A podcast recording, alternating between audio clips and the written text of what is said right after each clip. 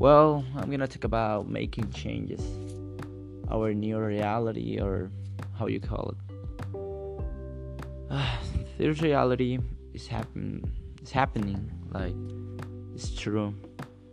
So we need to make changes, changes in our lives, and using a mask, wash our, our hands, and that stuff will be quite different.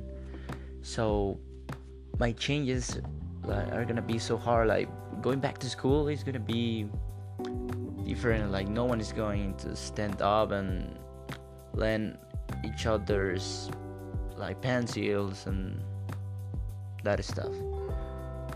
Um, like will be like everyone will be so happy, but the the the hard part will be the that we cannot prevent what is happening right now that is covid.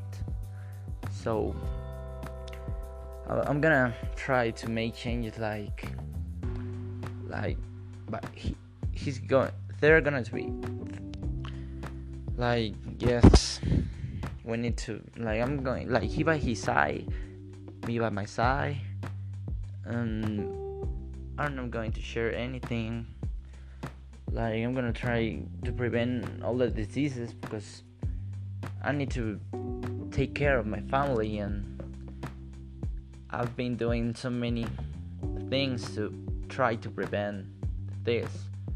So i've been thinking how how am i going to like prevent it? Yes like this christmas year will be hard, but I am gonna try to be with my family so everyone can like can be safe.